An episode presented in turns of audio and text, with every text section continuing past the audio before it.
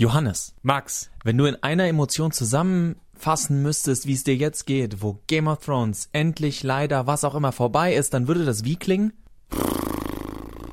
Wir reden heute über Sequels.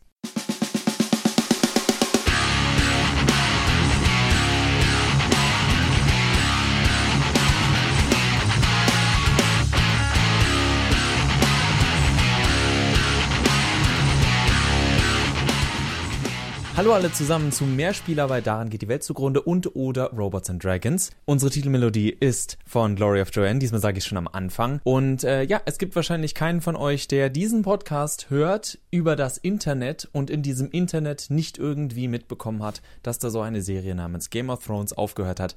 Nein, keine Sorge, wir reden heute nicht über diese Serie. Aber ihr habt vielleicht dann auch mitbekommen, dass nicht alle glücklich waren über das Ende der Serie. Nur vorneweg, bei welcher länger laufenden Serie sind tatsächlich schon alle Leute glücklich? Wir wollen heute gar nicht zu sehr da in die Materie gehen, denn ich habe gehört, es gibt da einen Podcast, den man hören kann, wenn man über Game of Thrones Bescheid wissen möchte. Dazu sagt euch Johannes gleich mehr. Wir wollen, um schon mal gleich die Brücke ein bisschen zu schlagen, nach zwei, drei mehr Sätzen zu Game of Thrones, eben genau zu diesem Phänomen von können wir es nicht gut sein lassen und eine neue Geschichte anfangen oder eine neue Idee oder im Fall von Videospielen auch neues Gameplay? Gameplay of Thrones. Of Thrones.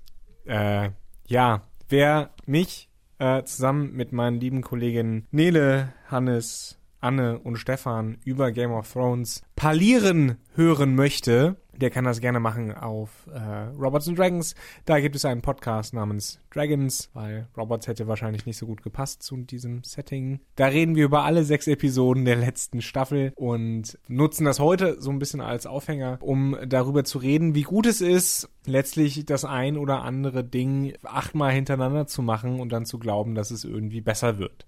Als Beispiel könnte man so langlebige Videospiele-Serien nutzen, wie beispielsweise Assassin's Creed. Ich glaube, es gibt gerade Leute, die beim Bullshit-Bingo äh, so einen Haken gemacht haben und sie konnten schon riechen, dass das der erste Titel ist, den wir nennen, aber es gibt ja auch gute Gründe. Oder Call of Duty, aber natürlich auch Final Fantasy. Dragon Quest wäre auch so ein Kandidat. Fallen dir noch Serien ein, die quasi jährlich aufgelegt werden? Na gut, da würde ich jetzt wieder Final Fantasy und Dragon Quest rausstreichen, weil die noch nicht jährlich rauskommen. Aber Zumindest regelmäßig. Ich meine, wir können natürlich auch die Sportspiele äh, alle, allesamt nähen. Bei Mortal Kombat sind wir mittlerweile auch beim elften Spiel. Wir haben darüber, meine ich, auch schon eine Episode rausgebracht, dass Bethesda sich immer mehr zu einem solchen mhm. Powerhouse entwickelt, das Marken rausbringt, die möglich in einem möglichst kurzen Rhythmus weitergehen sollen. Aus einem Überraschungshit wie einem Wolfenstein wurde ganz schnell eine And now it's an IP und es muss rausgehauen werden. Es würde mich auch nicht wundern, wenn hinter den Kulissen relativ egal ist, wie erfolgreich der nächste Teil wird. Irgendwie wird uns schon was einfallen, wie wir die Marke am Leben halten. Und es ist für mich gerade wirklich genau dieses Marke am Leben halten. Da könnte man jetzt auch bei den Titeln, die wir genannt haben, drüber streiten, was das bedeutet. Aber gerade eben bei Reihen, die eine zumindest lose fortgesetzte Story haben. Also da fallen jetzt vielleicht äh, Sachen wie Dragon Quest und Final Fantasy raus. Final Fantasy, die meistens ein Thema aufgreifen. Dragon Quest, die es ähnlich wie Legend of Zelda machen. Das ist im Grunde immer wieder die gleiche Geschichte. Gehen wir weg von der Zelda-Timeline. Wir wollen diesmal nicht darüber reden. Ich, ich möchte es ja immer so sehen, dass es im Endeffekt ein und derselbe Mythos ist, der immer wieder von einer anderen Kultur anders erzählt und aufgenommen wird. Ein bisschen wie Religion, aber das habe ich jetzt nicht gesagt. Es geht mir da tatsächlich um die Teile, gerade so Assassin's Creed am Anfang, wo es auch noch um diese Rahmenhandlung ging und man das Gefühl hatte, was vielleicht auch einige Leute bei Game of Thrones hatten, das habt ihr euch so nicht von Staffel 1 gedacht, oder? Das Phänomen von etwas wird angefangen zu schreiben, äh, im TV sind auch Serien wie Homeland, wo die Schreiber auch gesagt haben, äh, eigentlich hatten wir nur feste Pläne für eine Staffel und dann war es so ein bisschen, schauen wir mal, wo wir hingehen. Und es, da ist es ganz natürlich, dass solange man auf diese Kontinuität setzen will, früher oder später sich das in den Hintern beißen wird, wenn der Rezipient, der Spieler, der Zuschauer, der Zuhörer merkt, dass das nicht von vornherein eine Geschichte war, die so hätte erzählt werden sollen, beziehungsweise das kann man machen, in meiner Sicht, da greife ich schon mal vorweg, wenn man sagt, ich habe hier Charaktere und ich lasse die Charaktere so handeln, wie ich sie geschrieben habe. Wenn dann aber die Story entscheidender ist und man sagt, ich kann jetzt keine Rücksicht darauf nehmen, dass Charakter A das nicht machen würde. Es muss jetzt passieren. Und dann kommen wir in dieses, im Englischen sagt man shoehorned, in dieses Storytelling, dieses Geschichtenerzählen, das mehr darauf setzt, zu sagen, ja, das ist jetzt halt so eine typische Story und die muss passieren und im Endeffekt kommt da so eine gewisse Ermüdung und Austauschbarkeit rein. Aber es sind ja bei Spielen sind es ja eben nicht nur die Stories, die da ähm, einfach mit der Zeit schal werden. Es sind eben auch die Spiele, die Spielmechaniken. Ähm, ein Beispiel, was man noch von früher bringen kann, ähm, war die Tomb Raider-Serie einfach, die, glaube ich, kann man sagen, mit dem zweiten Teil schon so ein bisschen ihren Höhepunkt erreicht hat. Also der wird von vielen immer noch als der beste beschrieben. Und äh, dann folgten wirklich in jährlichen Abständen bis, ich glaube, Angel of Darkness oder sowas. Spiele, Fortsetzungen, die aber inkrementell nur Sachen geändert haben, teilweise verschlimmbessert haben. Ein ähnliches Schicksal, würde ich, würde ich fast behaupten, hat auch Assassin's Creed erlitten, wenn man so will. Und zwar habe ich äh, vor kurzem Assassin's Creed Unity, das war aufgrund aktueller Ereignisse gratis für Uplay verfügbar und äh, ich habe es mir halt runtergeladen. Das hast du schon in einer anderen Episode gesagt, du musst da jetzt nicht so rumdrücken. Achso, okay, Entschuldigung. Äh, und habe es ein bisschen gespielt und dann nach einer Weile aus Frust einfach wieder deinstalliert, weil das Gameplay einfach, das fließt nicht mehr so gut. Also man kann darüber streiten, ob es jemals wirklich gut floss, aber es ist wirklich ein, ein Spiel, das so viele Frustmomente auch hat, weil die, die Stealth-Mechaniken nicht, nicht gut genug funktionieren, weil die Kampfmechaniken nicht gut, gut genug funktionieren, weil selbst das Parkouren äh, äh, ärgerlich ist, weil manchmal dein Charakter eben einfach nicht tut, was man will. Und unabhängig davon, ob es jetzt gut oder schlechtes Gameplay ist, dieses Gameplay hattest du dann im nächsten Spiel und im nächsten Spiel und im nächsten Spiel. Und das hat sich im Grunde, auch wenn man jetzt, es wird einige geben, die sagen, nein, nein, das hat sich schon viel früher verändert. Wenn wir ehrlich sind, hat es sich bei Origins das erste Mal in einer Form verändert, dass man sagen konnte, okay, ich sehe, dass ich mit der Grundidee von Assassin's Creed noch arbeite, sie aber jetzt in wirklich vielen Teilen anders angewandt wird. Für einige vielleicht nicht in genug, ich zähle mich dazu, aber in einer Form, dass auch ich als Kritiker durchaus sage, das ist das erste Mal, dass es so aussieht, als würde ich eine Fortentwicklung der Spielidee spielen und nicht gleiche Idee, nur neuer Skin, neue Geschichte. Das hat sich ja schon bei Syndicate ein bisschen angedeutet, aber in Origins haben sie es wirklich nochmal flüssiger gestaltet. Es, es, es flutscht einfach viel, viel besser tatsächlich das Gameplay. Äh, knackig, wie man so schön sagt, ja, ohne irgendwas wirklich damit beschreiben zu können. Aber Origins ist wirklich äh, tatsächlich ein, ein guter Teil, ein, ein Assassin's Creed-Teil, der Spaß macht, auch wenn man viele Sachen natürlich immer noch kritisieren kann, braucht man dieses Rollenspiel-Ding, braucht man dieses Crafting, ist alles ein bisschen fragwürdig, aber tatsächlich Origins äh, ist für mich ein positives Beispiel, wie man diese Serie nimmt und so ein bisschen vom Kopf auf die Füße stellt.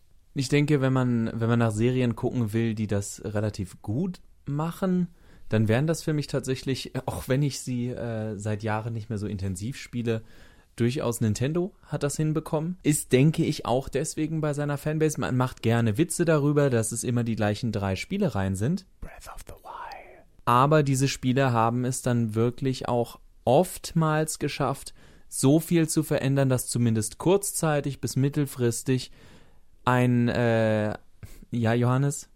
Breath of the Wild.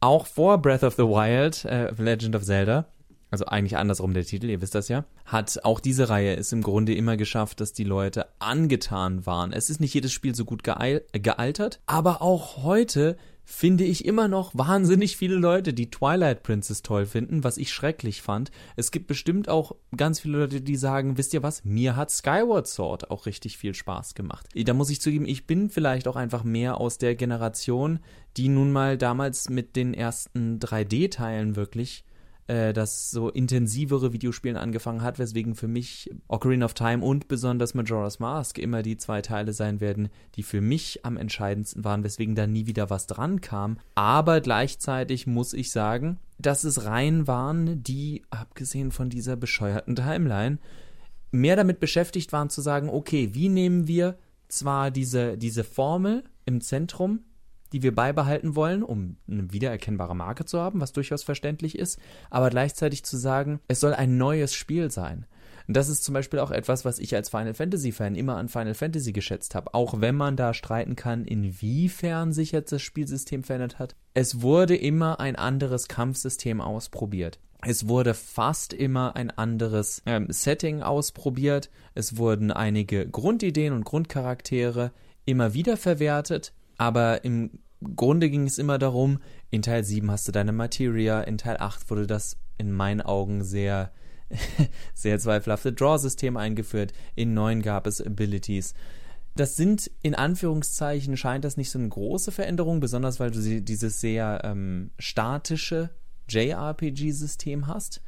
Aber wenn man es vergleicht mit einem Spiel wie eben Assassin's Creed, wo der neue Teil dann sagt, wir, du kannst jetzt selber Bomben basteln, die völlig overpowered sind und äh, bei Brotherhood die Leute in den Kampf rufen, die total overpowered sind, zeigt sich eben ziemlich schnell, dass gar nicht mehr man, man wirft mit Effekten und neuer Technik drauf, anstatt diese Technik irgendwie für Gameplay einzusetzen. Jüngstes Beispiel bei den Blockbustern war für mich da zum Beispiel Red Dead Redemption 2, das wunderschön aussieht, technisch ganz, ganz toll, aber in diesem einen kleinen, ganz unwichtigen Teil, der da heißt Gameplay und das, was eigentlich Spaß machen sollte in einem Spiel, fühlt sich das Spiel so alt an wie GTA 4.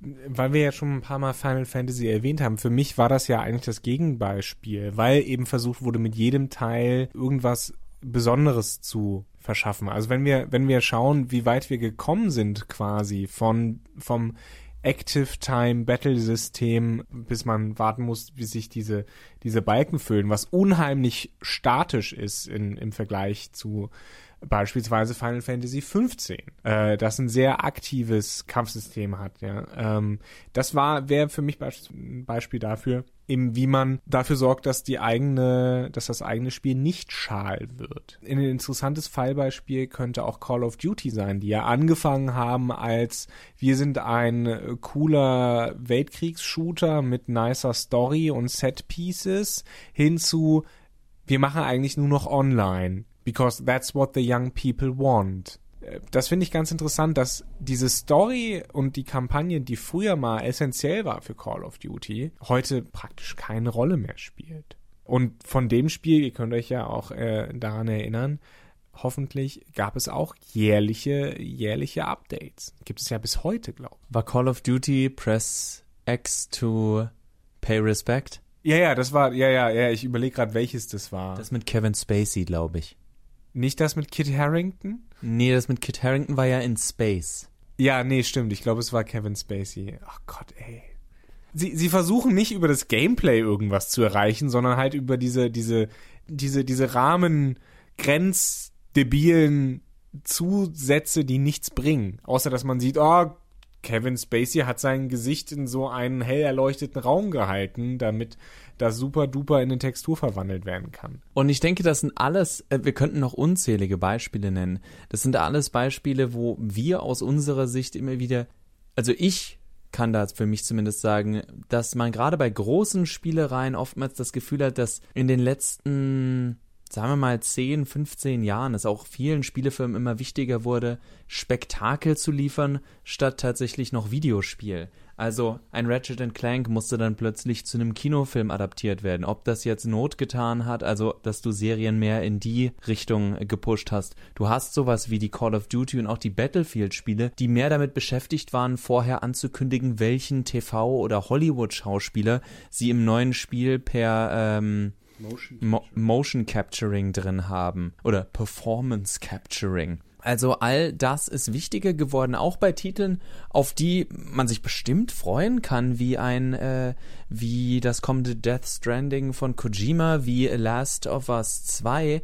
Das sind Spiele, wo viel mehr darüber geredet wird, wie lebensecht die cineastischen, schauspielerischen Leistungen sind. Und versteht uns nicht falsch. Johannes und ich sind, äh, also glaube ich, ziemlich große Fans von gut gemachtem Lore, schön gemachten Zwischensequenzen, Aber wenn das Spiel keinen Bock macht, ohne zu sagen, dass es bei diesen Spielen der Fall ist, stellt sich doch immer die Frage, was bei einem Spiel eigentlich vorne ansteht und was hinten. Und mir bringt es nichts, toll, den tollsten Lore und die tollsten Zwischensequenzen und die, das realistischste Berlin aller Zeiten zu spielen im neuen Assassin's Creed, wenn es sich zum 30. Mal so anfühlt wie Assassin's Creed 2. Johannes, wir haben über Assassin's Creed Berlin gesprochen, lass dich nicht von mir triggern. Ich würde mich auch darüber freuen, aber nicht mit dem Gameplay. Ich würde, ich, ich wollte nur darauf hinweisen, dass wir bei Death Stranding ja immer noch nicht wissen, was von dem, was wir gesehen haben, tatsächlich das Gameplay ist.